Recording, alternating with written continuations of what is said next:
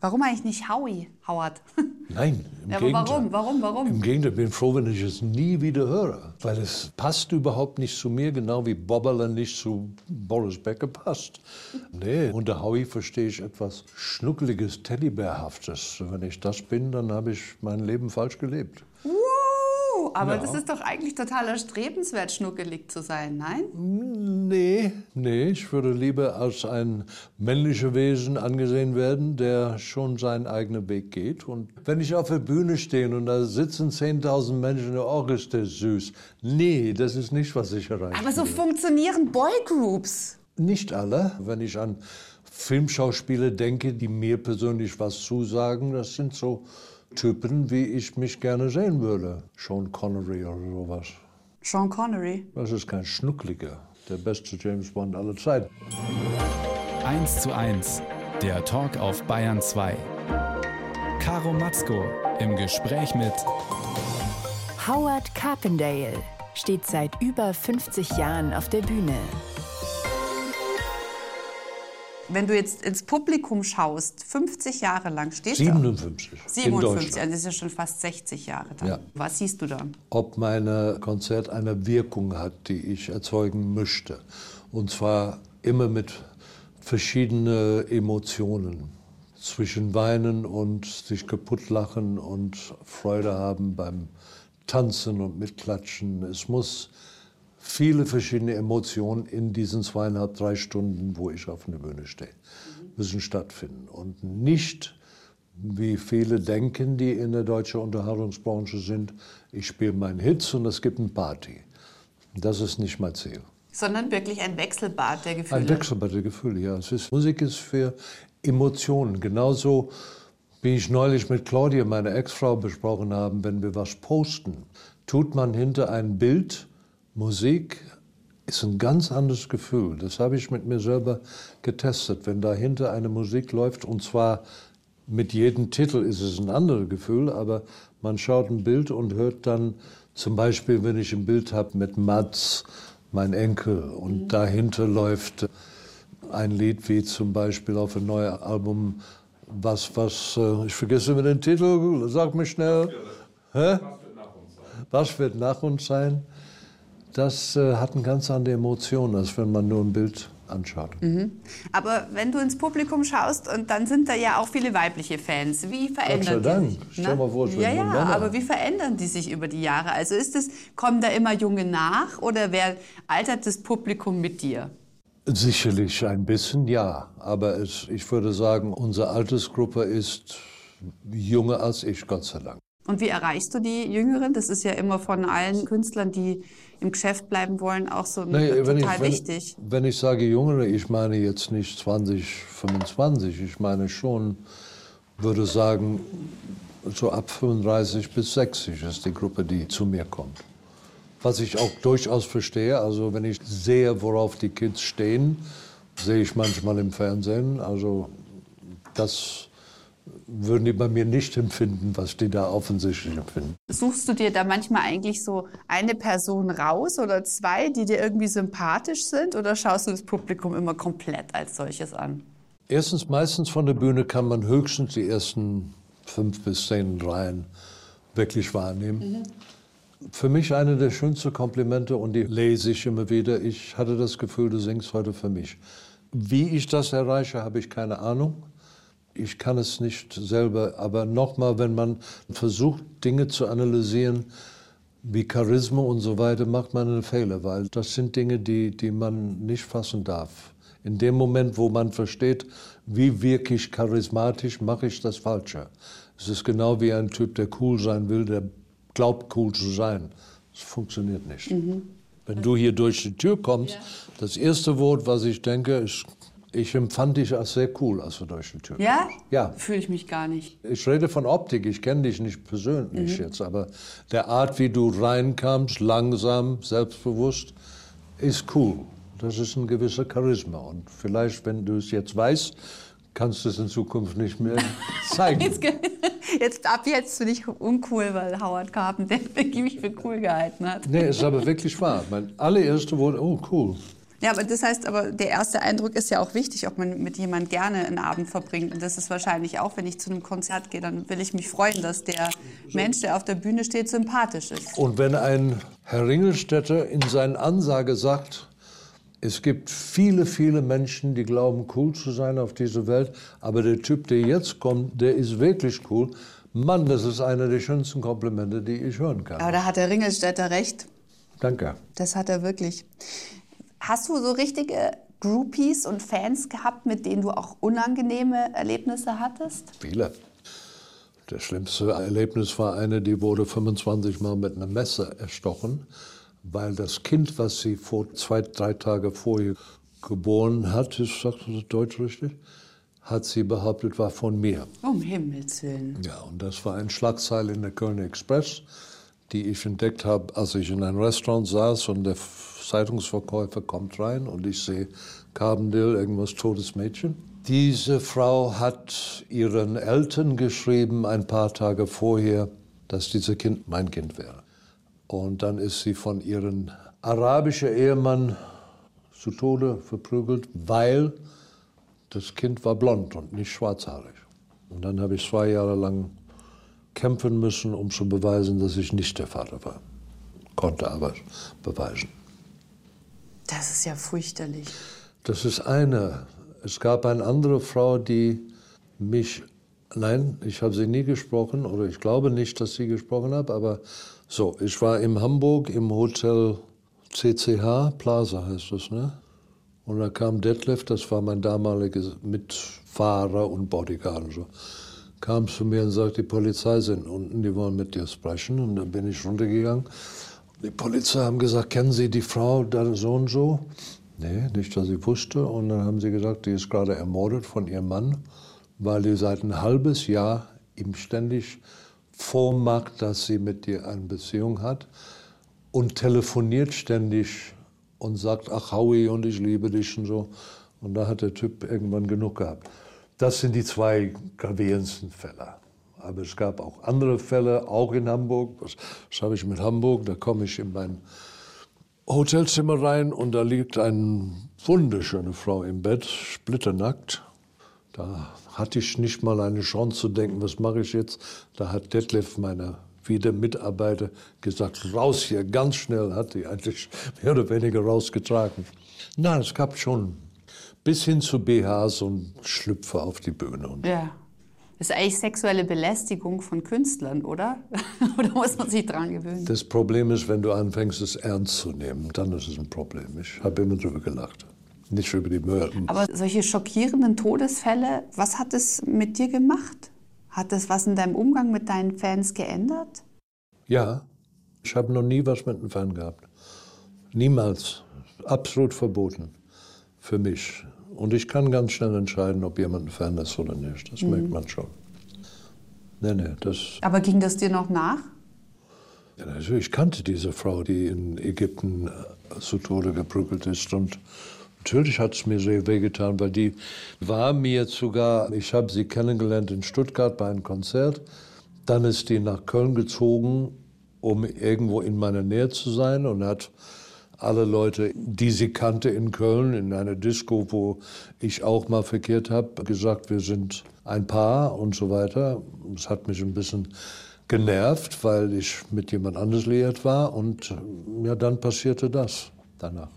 Das ist echt, äh, was man so im Laufe eines Künstlerlebens alles erlebt. Wie groß die Identifikation dann ist mit seinem Star. Wenn du lesen würdest, die Briefe, die ich bekomme, da merkst du etwas, was du selber nicht täglich, wie wichtig du im Leben diesen Menschen bist. Deine Musik vor allen Dingen. Jetzt weniger der Typ, aber die Musik. Ich habe Geschichten, einer ist über die Mauer gegangen, um ein Konzert zu sehen. Es gibt unglaubliche Geschichten und die lese ich heute noch. So ein Titel wie, äh, die ich jetzt auf den Markt gebracht habe, Warum tanzt du so allein? Was ich da für Briefe kriege über Menschen, die sagen, das ist meine Geschichte, ich bin so einsam und lebe es alleine und es ist herzerreißend. Aber das Motto, die habe ich von meinem vorigen Manager gelernt, du kannst nicht antworten, dann ist die Hölle los. Ja. Eine Stunde, zwei Menschen. Im Gespräch auf Bayern 2. Caro Matzko trifft Howard Carpendale, deutsch-südafrikanischer Schlagersänger. 1946 in Durban geboren, der Howard Carpendale. Damit ich ungefähr weiß, ich weiß, dass Mahatma Gandhi von dort noch kommt, mehr weiß ich nicht über Durban. Was ist das für eine Stadt, um die zu verstehen, woher du kommst? Eine Hafenstadt, nicht so groß wie Kapstadt, glaube ich, aber eine wichtige Hafenstadt. Ich bin am Strand aufgewachsen, direkt am Strand haben wir in der ersten Reihe in Hochhäuser gewohnt. Deswegen war ich ein Strandgänger und ein Surfer jahrelang. Mein Leben war geprägt von Sport eigentlich, was für eine Südafrikaner nicht ungewöhnlich ist. Das ist das Wichtigste überhaupt eigentlich für die meisten Südafrikaner, wie andere kleine Länder wie Neuseeland und so weiter, die leben für ihren Sport. Ich bin natürlich in der Apartheid aufgewachsen, was jahrelang für mich ziemlich normal erschien, weil ich nichts anderes gesehen habe. Ich habe ein Fernsehgerät erst mit 19 das erste Mal gesehen. Wir hatten kein Fernsehen in Südafrika und ich hatte eine herrliche Kindheit. Es war ein absoluter Traum. Der Papa ist Kaufmann, habe ich gelesen, und war auch im Landtag. Was hat denn die Mama gemacht? Ihm versucht, ihm auf den richtigen Weg zu helfen. Der war ein lustiger. Der hat tausend Dinge in seinem Kopf gehabt. Ah, also ein Tausendsasser, so ein. Sowas eher, ja. ja. Sie war eigentlich seine Sekretärin. Aha, das heißt, sie hat äh, geschaut, dass alles passt und irgendwie. Die kam allerdings aus einem sehr, sehr guten Haus. Ihr Vater war Bürgermeister von Durban, Aha. was in Südafrika, ich weiß nicht, wie es hier zu vergleichen ist mit Deutschland, aber the Mayor of Durban ist was ganz Wichtiges. Also die beiden haben schon ein bisschen auf verschiedenen Leveln sich kennengelernt. Die sind bis mein Vaters Tod zusammengeblieben, aber es war nicht immer einfach. Da war sehr oft Launen bei mir zu Hause, die mir nicht gefallen hat. Und deswegen habe ich mich entschlossen, mit circa 12, 13 mein Leben, ich habe eine Wohnung gemietet und habe... Zu früh schon? Über einen älteren Freund habe ich eine Wohnung gemietet. Ich spielte in einer Band, habe mein 40, äh, nee, nicht mal 40, ein paar Euro verdient und damit konnte ich die Miete zahlen. Und ich hatte eine Freundin und wir waren beide sehr froh, dass ich eine eigene Wohnung hatte. Ja. genau. Und Sie haben viel Sport gemacht, das haben Sie schon gesagt. Und Sie waren auch südafrikanischer Jugendmeister im Kugelstoßen. Dieser Satz gefällt mir nicht, ich Nein? weiß, aber nee, weil für mich war das sehr schön, aber ich komme nach Deutschland und wenn man Kugelstoßen hört, das findet man furchtbar. Ich nehme an, das liegt an euer Ist das deutsche Kugelstoßen anders? Pflichtübungen, die man hat bei, bei Schulprüfungen oder was. Kugelstoßen? Ja, ich finde Sport grundsätzlich, also ganze Leichtathletik finde ich persönlich fürchterlich, weil ich einfach schlecht war. Ich Okay. habe minus vier Meter geworfen bei den Bundesjugendspielen, weil ich nach hinten geworfen habe statt nach vorne. Insofern, also ich habe Nee. keine Gefühle für Kugelstoßen. Ja, also Kugelstoß war eigentlich bei mir eine Sportart, die ich gemacht habe, um meinen Vater zu ärgern, weil er, er, er träumte davon, Echt? dass ich Cricketspieler werde. Ach was. Und ich war sein einziger Sohn. Der hat vorher zwei Töchter bekommen und dann kam sein Sohn und er träumte von einem großen Sportler, der nicht die ersten zehn Jahre alles anderes als das war.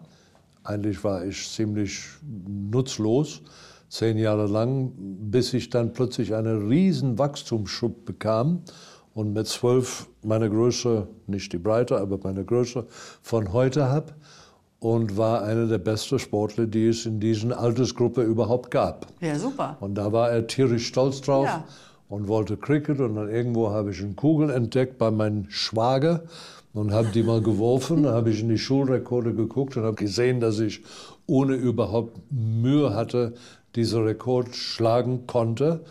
Und dann habe ich einen Kugelstoßer-Coach genommen für drei Jahre und wurde da drin sehr gut für südafrikanische Verhältnisse. Aber es war nicht ein Sport, die Cricket und Rugby und, und solche Sportarten waren mir viel wichtiger. Das heißt, die Kugelstoßkarriere ist dir einfach passiert, aus Versehen. Mehr oder weniger ja. Und so hat die auch aufgehört. Ein Typ, ein Typ, der noch viel größer war als ich, Jan van Rienen, der hat übrigens, glaube ich, eine Olympiamedaille beim Diskuswerfen später gewonnen, aber der hat zwei Meter weiter geworfen, als ich 18 war, habe ich meinen Kugel im Schrank getan, bin nie wieder angeguckt, weil das war Sensor.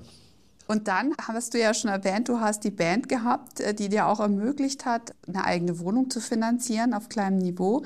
Und ihr habt mit The Kinsman einen Talentwettbewerb gewonnen. Was hat die Jury damals an euch überzeugt? Springbok Radio ist der Haupt. Ist alles anders als hier in Deutschland. Es gibt in Deutschland SABC, Springbok Radio.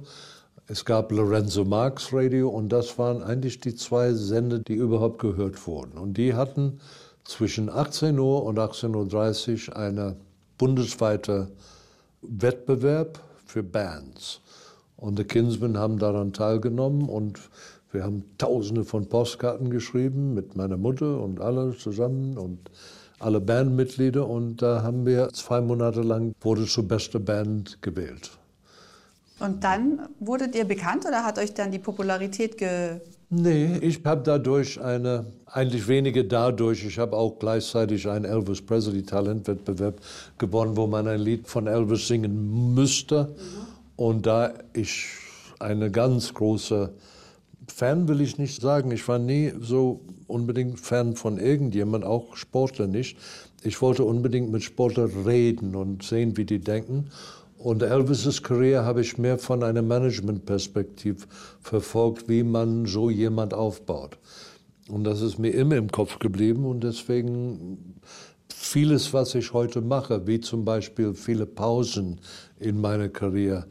Damals 1984 im Wetten das habe ich gesagt, ich ziehe mich ein Jahr zurück. Das war damals ein Unding, dass ein Künstler sagt, ich mache ein Jahr Pause.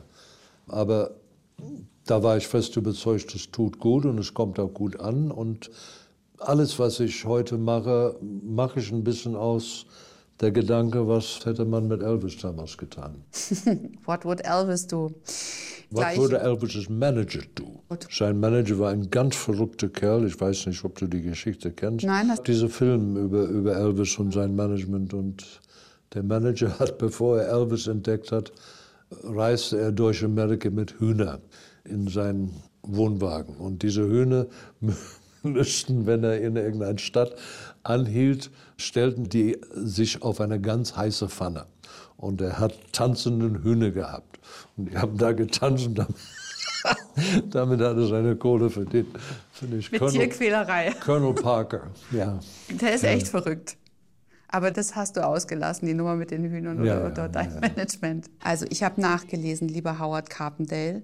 Meta Rogal war Betreiberin und Wirtin der Gaststätte Haus Waterkant und war eine friesische Fischerstochter, die aus der Kneipe der Eltern ja so eine Art zweiten Star Club machen wollte, nach dem Vorbild vom Star Club in Hamburg.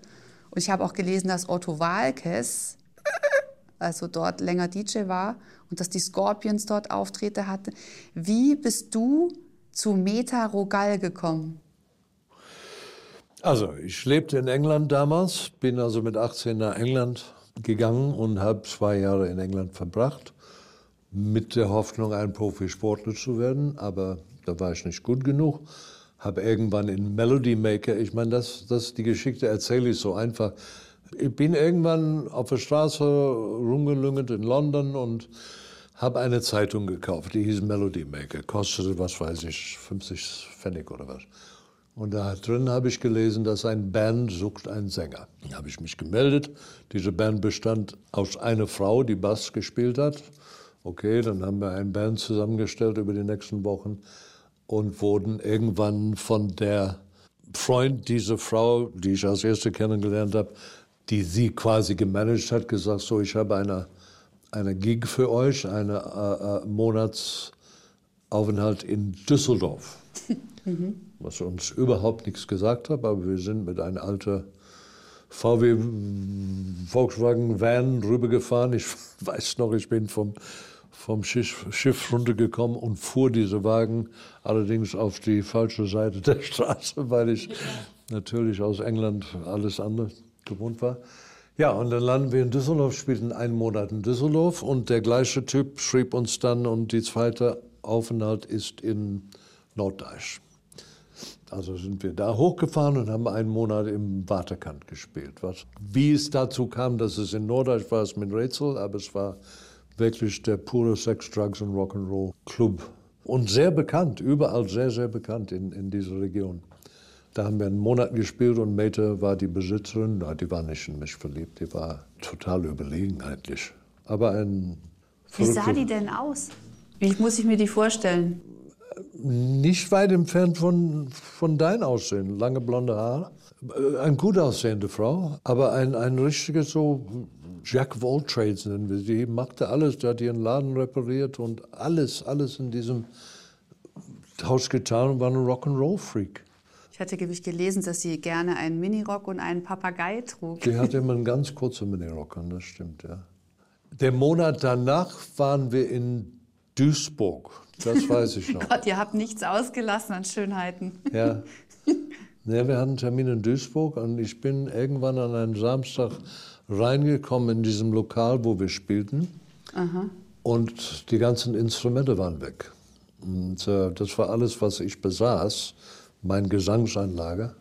Und dann habe ich mal ein bisschen rumgefragt, was da los ist. Wir konnten nicht spielen. Und die Freundin von unserem englischen Gitarrist habe ich gefunden und gefragt, weißt du was davon? Ja, ja, der, der, der ist nach Nordeich zurückgereist. Und er hat meine mein Sachen mitgenommen. Und da bin ich bei An Anhalte nach äh, Norddeich gefahren und kam da um Mitternacht an und er machte die Tür auf und da gab es eine lange, geile Schlägerei. es war wirklich. Aber was macht eine Schlägerei geil? Ja, das war, das war filmreif, war schön. Ich bin durch ein Fenster geflogen, Glas überall und so war die Hölle los. Aber ich hatte ihm irgendwann in einer Griff, wo er mir sagen müsste oder wäre gestorben, wo mein Gesangsanlage ist. Und die habe ich dann für 1000 D-Mark verkauft, was viel Geld war. Mhm.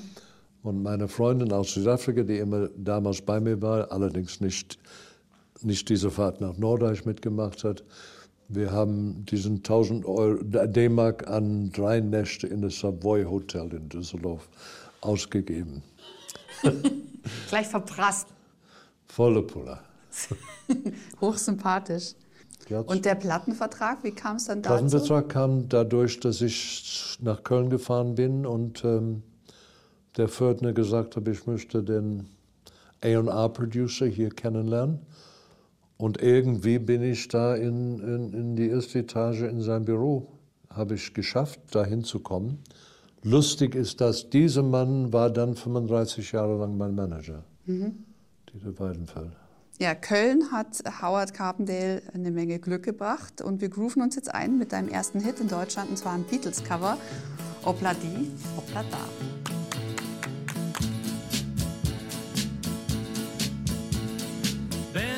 Am Tage einen Blumenstand,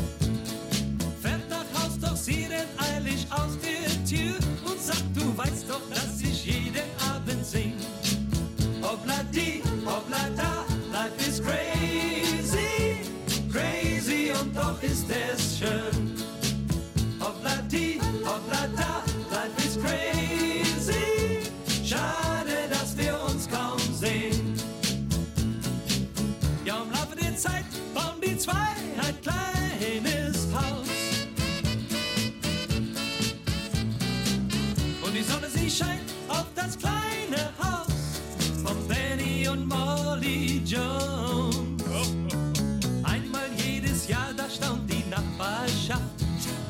Jedes Jahr, da bringt der Storch ein Kind.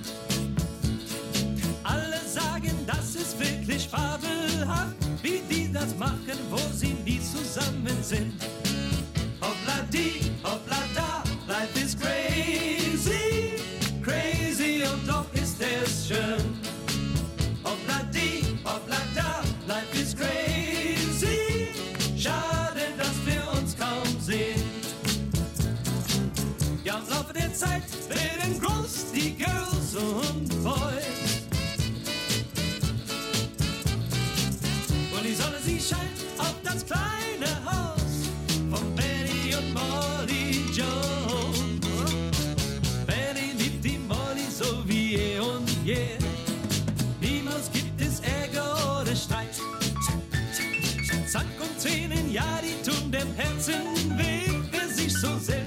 sieht, hat dafür keine Zeit. Hoppla die, hoppla da, life is crazy, crazy und doch ist es schön. Hoppla die,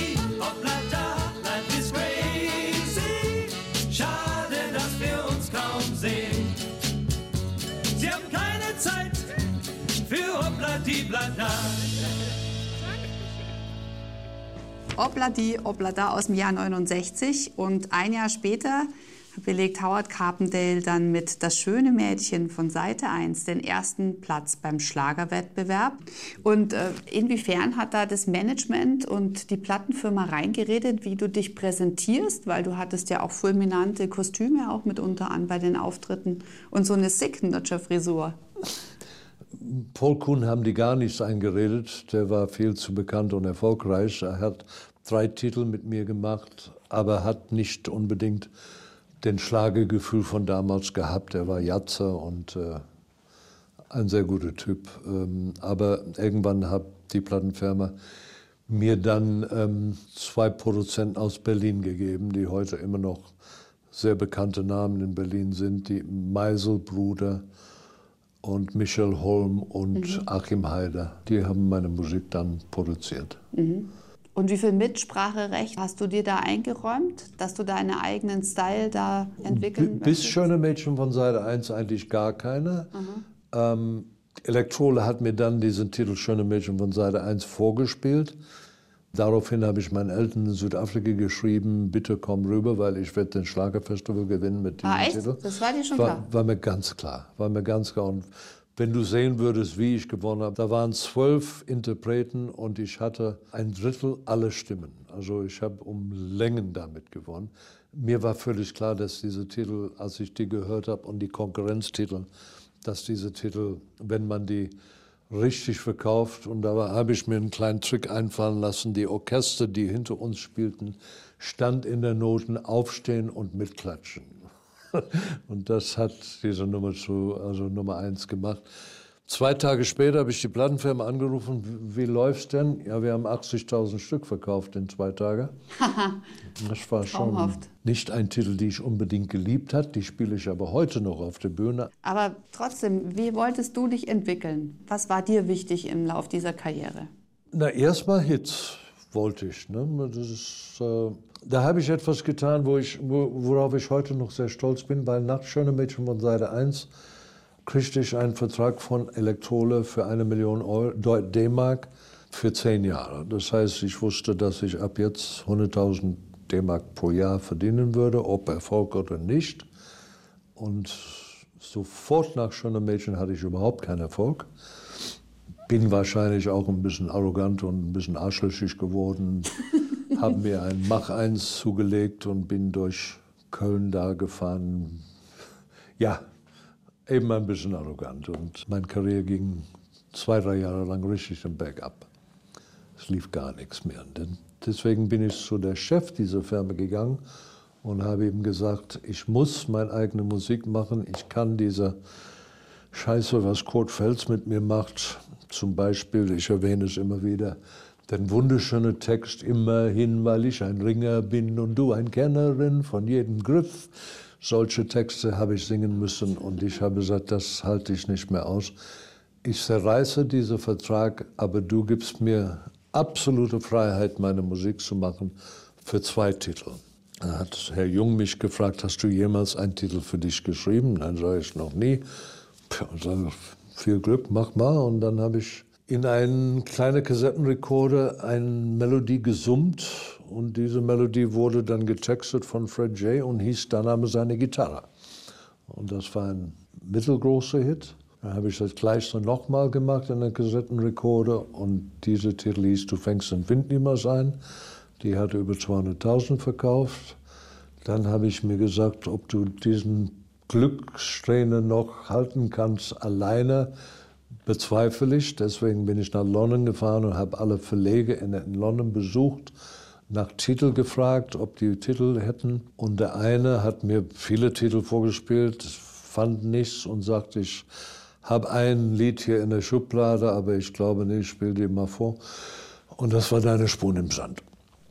Die habe ich dann genommen und die wurde, Spuren die wurde riesig groß, ja. Ja, So, und dann war ich eben mein eigener Produzent für viele, viele Jahre. ja.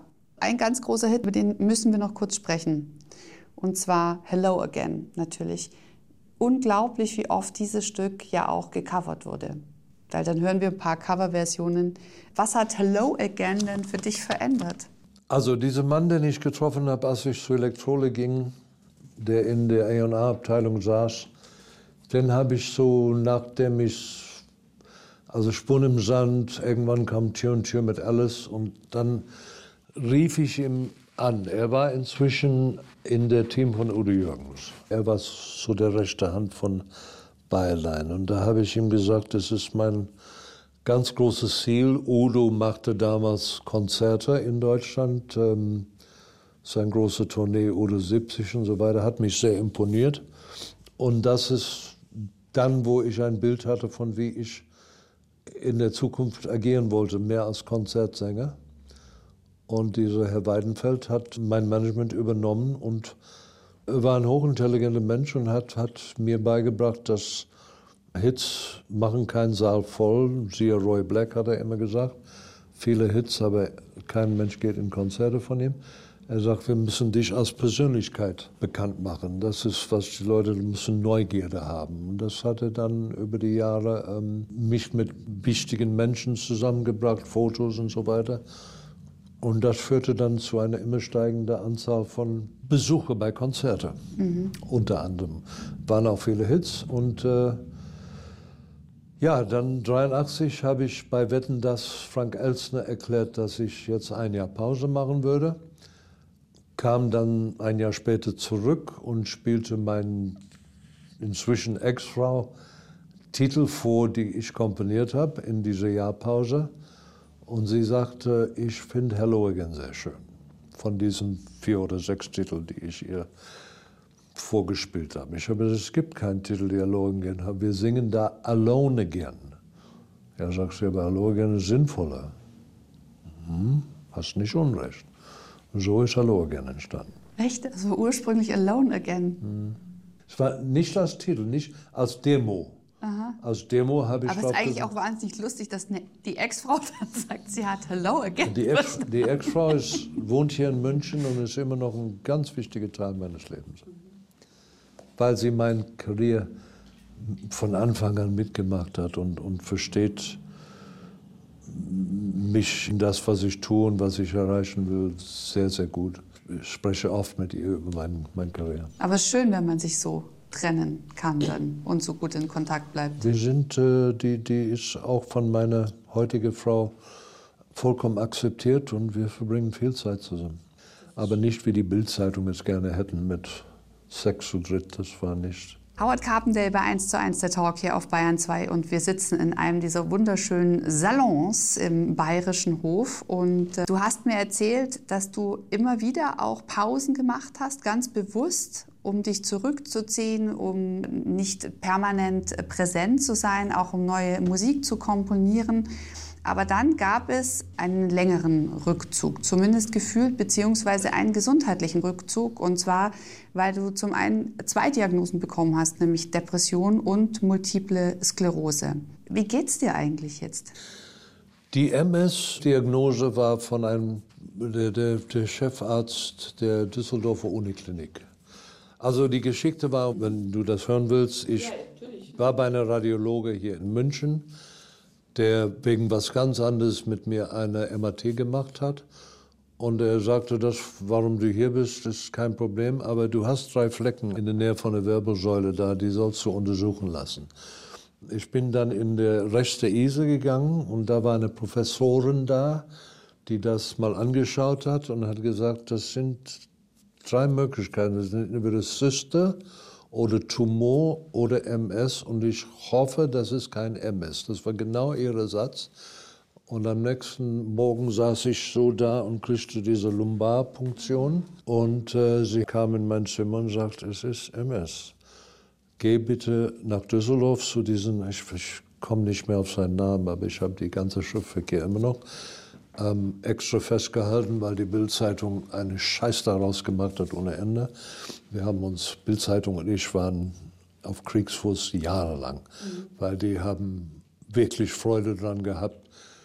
Die eine Schlagzeile war ein Leben in Rollstuhl und dies und jenes und was weiß ich. Ähm, also bin ich zu diesem Professor in Düsseldorf in der Uniklinik, hat sechs, sieben Stunden mit mir Untersuchungen, elektronische Dinge von Fuß und so weiter und hat gesagt, das ist, ist MS, du sollst ähm, in Interferon nehmen. Und ich habe gesagt, das will ich nicht. Ich habe Freunde, die mir davon erzählt haben, Interferon, du fühlst dich beschissen. Das ist kein Medikament, das ich nehmen will. Sagte, okay, warten wir mal, bis du einen richtigen Schub hast und dann können wir überlegen. Um die Story ein bisschen kürzer zu machen, es kam ein, zwei, was er sagte, war Schüber, Einmal, weil ich sehr, sehr lange bei einem Filmdreh stehen müsste und ich kriegte so ein Taubheitsgefühl durch die ganze Beine bis fast an die Hüfte und äh, er nannte das einen Schub, bestand dann auf Interferon und ich habe gesagt, nein, jetzt, jetzt will ich diese Sache ignorieren und das tue ich heute noch. Mehr gibt es nicht dazu zu sagen. Okay, das heißt, MS wird ignoriert, aber Depression kann man nicht ignorieren. Nein. Also wie gesagt, MS weiß ich bis heute nicht. Inzwischen haben Ärzte die gleichen Tests mit mir gemacht und sagen, es scheint am Hirnstamm Plaques zu sein, wo man sagen kann, es ist MS, aber die sind, äh, also im Grunde genommen ist es ganz gut, dass ich ignoriert habe. Ich habe immer mal ein bisschen Missempfindungen in den Beinen, aber das ist äh, schon so lange, dass ich es gar nicht mehr so wahrnehme. Depression kam durch ähm, also 2003 habe ich erklärt, dass ich jetzt aufhöre zu singen. Hat aber nichts mit Krankheit zu tun. Das war mein Gefühl, dass äh, ich wollte was anderes mit meinem Leben machen. Und zwar in ein Land leben, wo mich keiner kennt. Und einfach mal sehen, wie das Leben dann ist. Weil ich war wirklich neben Udo damals in 2003 bekannt wie ein bunter Hund. Es hieß 97 Prozent aller Deutschen kennen mich und, und das war auch vollkommen in Ordnung. Es war schön, aber ich dachte, das kann doch nicht das Leben sein, wie ist es mal wie ein ganz normaler Mensch zu leben. Und deswegen bin ich nach Amerika umgezogen und habe 20 Jahre da gelebt. Und in diese Zeit kam diese Depression. Ich würde sagen, aus drei Gründen. Meine Frau war alkoholkrank, sehr, sehr stark. Mein bester amerikanischer Freund und ich hatte nicht viele tiefgehende Freundschaften in Amerika, ist auch nicht leicht zu finden. Der war schon einer, aber der hat mich kohlenmäßig dermaßen verarscht, dass ich sehr viel Geld verloren habe.